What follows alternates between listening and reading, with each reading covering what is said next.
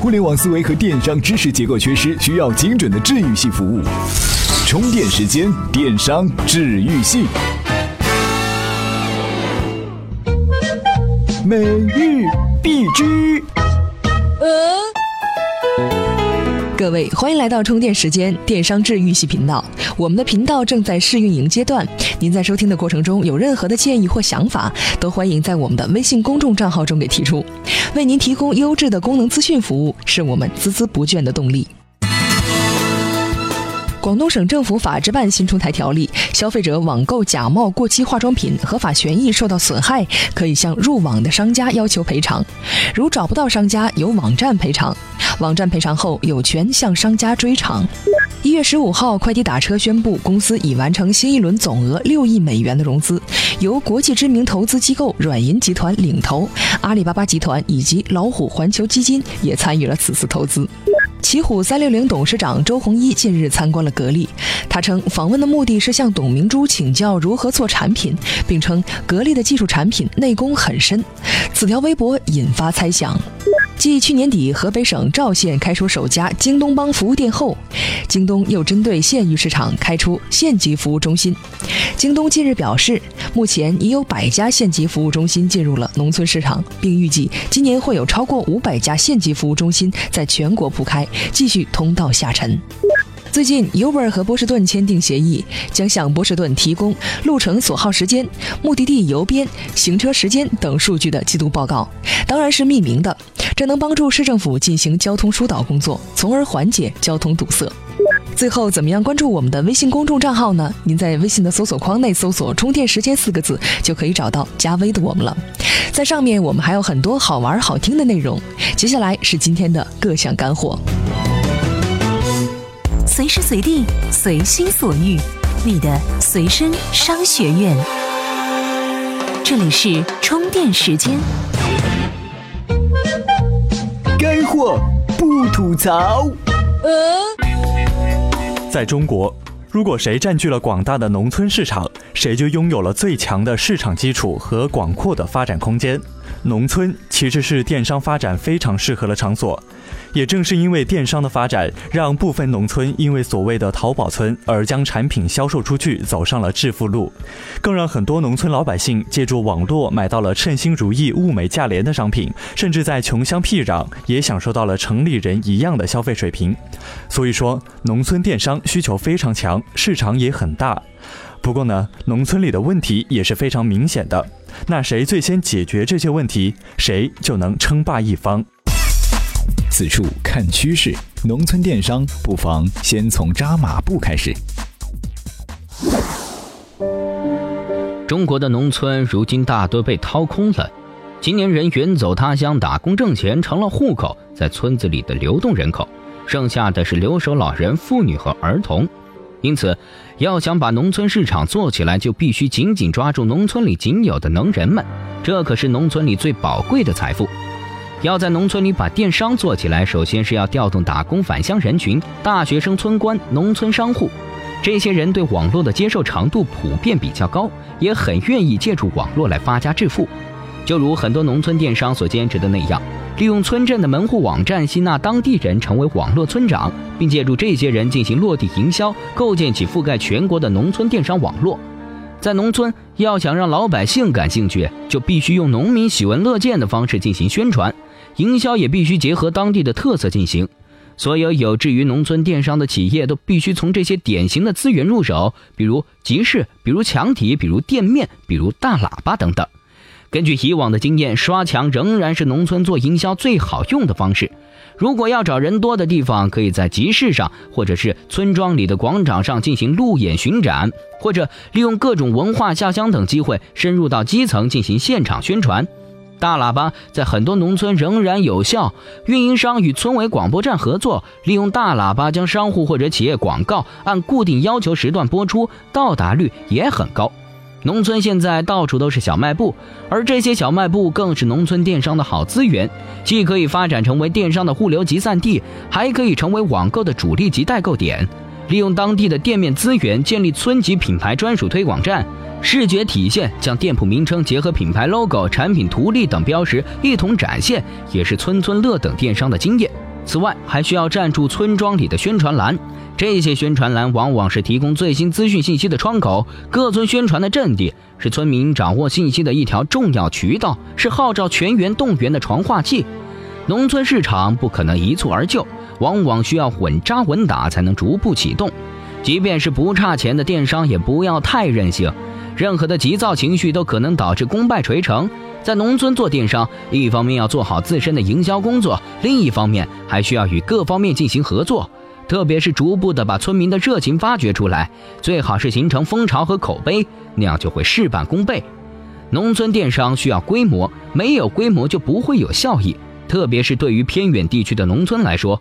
但是如果一下子大面积的推广开来，人员能力与服务水平将很难保证。物流的问题更是无法解决，还不如抓住县点、镇点、村点，形成示范效应，然后逐渐拓展延伸。时间可能长一点，但结果会有保证。所以总结起来，农村电商的建设主要是三个关键词儿：能人、资源和耐心。各位，近期我们将送出包括热门书籍、微信思维在内的充电大礼包，欢迎关注我们的微信公众号，参与更多节目互动。怎么样关注我们的微信公众号呢？您在微信内搜索“充电时间”就可以找到加 V 的我们了。关注后赶紧开始每日签到，积分可以兑换礼品哦。这里是充电时间，电商治愈系频道。过去一年，O2O 着实群魔乱舞了一把，其中有两件事情值得一提。一是微信的红包，二是阿里的双十二。当你看到自己的妹妹携一干闺蜜在微信朋友圈纷纷刷屏，开始卖面膜，而老妈随一众老姐妹在双十二冲进超市疯狂扫货时，你应该发现了些什么？没错，腾讯搞定了你妹，而阿里搞定了你妈。二零一四年已被业界定义为 O2O 的元年，在这片潮起潮涌的 O2O 蓝海中，究竟谁在裸泳，还得等潮水退去。此处看观点，O to O，从你妹到你妈。电商行业的流量红利已然消失，但大家仍需要新的增长。中国人口净增总量从二十多年起就呈下坡趋势，老龄化社会结构不可避免。对于整个行业来说，要继续保持增长，除了深挖既有用户老妹和老妈，一个都不能少。问题的复杂之处不在于我们要搞定离不开 SNS 媒体的老妹，又要搞定习惯了逛菜市场的老妈，而在于当老妹一朝出嫁，放下手机，立地成佛，开始逛菜市场的时候，而老老妈开始用微信呼朋唤友前去跳广场舞时，咱们怎么办？这才是谈 O2O O 的意义。就像五年前传统企业在线上线下利益之争面前陷入迷茫时一样，现在的商家们又一次在 O to O 概念面前止步不前。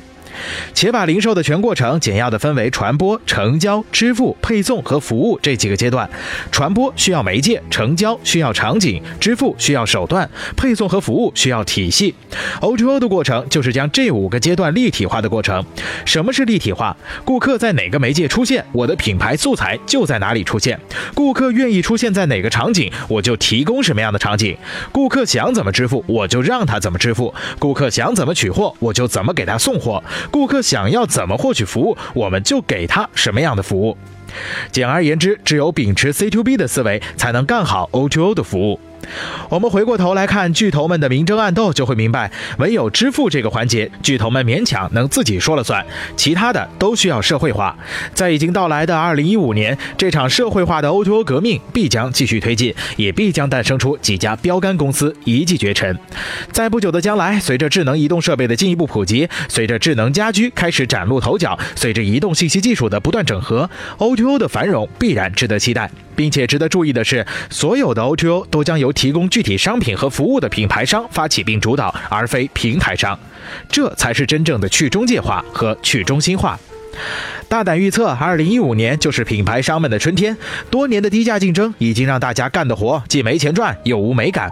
但与之对应的，消费者们虽然没什么太多钱，但一部分人已经先逼格起来了。再拿九块九包邮，已经激不起大家的热情了。这就给了品牌商们借 SNS 工具的东风干 O2O 大爷的机会。去中介化的趋势必将持续，但并不代表所有的品牌商都能紧跟用户们的脚步。一部分因循守旧的品牌商们必然毫不值得怜惜的死死去，一部分锐意革新的品牌商们必将不可阻挡地冲出中国。而平台商们倘若仍继续维持既有的游戏规则，继续刮取既得的利益，前景也值得堪忧。无疑，有平台商已经吹响了 O2O 的号角，也有平台商仍试图延续往日的辉煌。取舍之间，高下立判。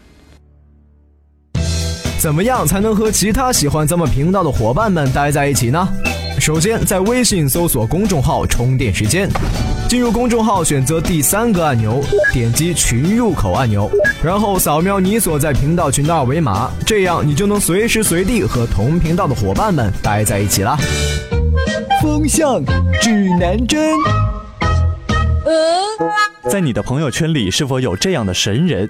每天几十条动态，大部分动态都是产品多么高能，反馈多么真实，销售多么火爆，赚钱多么容易。小部分动态是晒支付宝流收入截图，晒发货，晒发单，晒生意好做，晒悠闲的生活。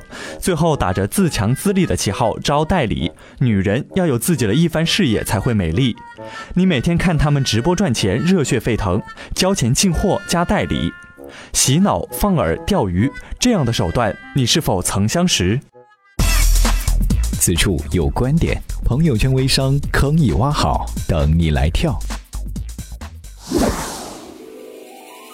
在微商培训群中，都会流传这样一个所谓的鱼塘效应。现在中国的互联网是一个巨大的鱼塘，一块巨大的财富。每个代理的微信朋友圈，则是一块小鱼塘。代理们应该在大鱼塘中寻找目标客户，把他们引入自己的小鱼塘，慢慢培养成为实际客户。那为什么会选择比 QQ 空间用户量还少的微信朋友圈作为这样一个小鱼塘呢？朋友圈的产品设计是私密的，没有转发，没有多少人点评、点赞以及评论什么，其他用户完全无法看到，这样极其容易营造一种产品火爆、销售赚钱容易的假象。这样的单向封闭模式，天然就适合这种代理微商的宣传。产品怎么卖，招代理是关键。为什么朋友圈的这些微商营造出一种赚钱很容易的氛围，甚至要将银行卡、支付宝的收入截图公布出来？目的只有一个：招代理。举一个例子，总代理以五十元的价格购进某货，以一百元的价格给一级代理，并告诉他一级代理的零售价为二百九十八元。然而一级代理无法消化这么多的进货，总代理就会鼓励一级代理发展下线，也就是二级代理。一级代理就以一百五十元的价格进货给二级代理，由此类推，直到最末端的代理。最末端的利润被压缩到最低，且无法发展下线，只能零售。有些运气不好的，就从野心勃勃的销售者变成了实实在在的使用者。还有一种情况，要做代理，必须要自己购进产品使用，这也是销售手段之一。一款产品没有见到真正的消费者，就已经取得了巨大的销量。对于站在这种金字塔式代理制度上层的卖家，自然是一件美妙的事情。产品好不好卖不要紧，囤货才是王道。上级代理定期给末端代理进行洗脑培训，培训稿也是一级一级的复制下去。如何扩大微信好友，如何做软文广告，如何销售，如何售后，以及各种励志、各种大神案例和心灵鸡汤。上级刺激下线，代理之间相互比较销售量。产品这么高能，别人能卖出去，你还不能卖出去，那就是笨。金字塔式的微商代理制度还有着严格的销售任务。如果不能完成，降级或是开除，并且全网通报。想要赚钱，只能不停的囤货，直到能够自主招代理的级别，如此恶性循环。胜利者总是属于金字塔顶端的少数人，更多的下线只能充当别人的炮灰。需要警惕的不是消费者，因为消费者很可能接触不到这些东西。需要警惕的是想要进入微商大军、怀有快速发财梦的人们。增强判断力，选择真正有特色的产品，下功夫去寻找自己的消费者，这样才能在激烈的微商竞争中成为真正的受益者。各位。本期的节目就到这里，感谢向文涛、百读社和品牌战略专家马继华对节目内容的贡献。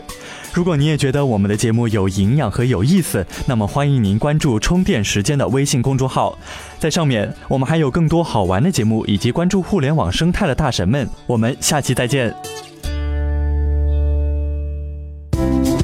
怎么样关注我们的微信公众号呢？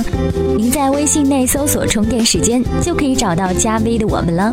关注后赶紧开始每日签到，积分可以兑换礼品哦。